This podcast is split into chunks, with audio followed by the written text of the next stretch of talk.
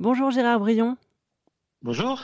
Vous vivez du côté de Veilsac, dans le Tarn-et-Garonne, et vous avez passé 14 ans de votre vie à reconstruire Paris en miniature dans le jardin de vos parents.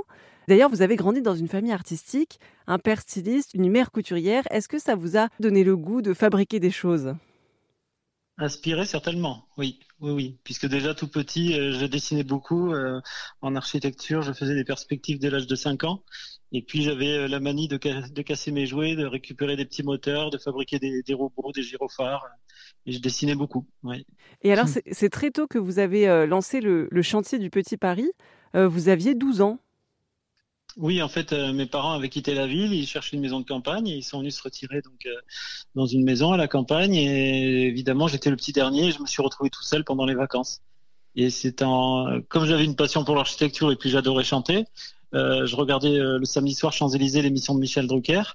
On voyait pas le générique avec Paris, la Tour Eiffel, l'Arc de Triomphe, et j'ai eu l'idée de construire une petite Tour Eiffel pour m'amuser avec des bouts de bois et du métal découpé avec des ciseaux de couture.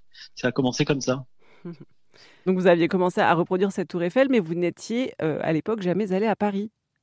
Ah oui, jusqu'à l'âge de 18-20 ans, euh, je connaissais pas du tout Paris. Et donc, euh, après cette tour Eiffel, vous avez commencé à reproduire des quartiers de Paris en fait, oui, j'ai commencé à creuser des bassins, des fontaines, des jets d'eau.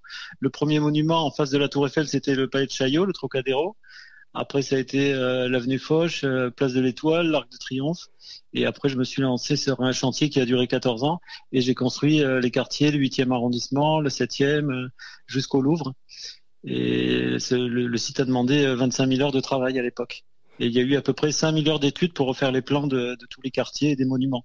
C'était Gérard Brion, le créateur du parc du Petit Paris qui se situe à Feyssac dans le Tarn-et-Garonne pour Erzen Radio.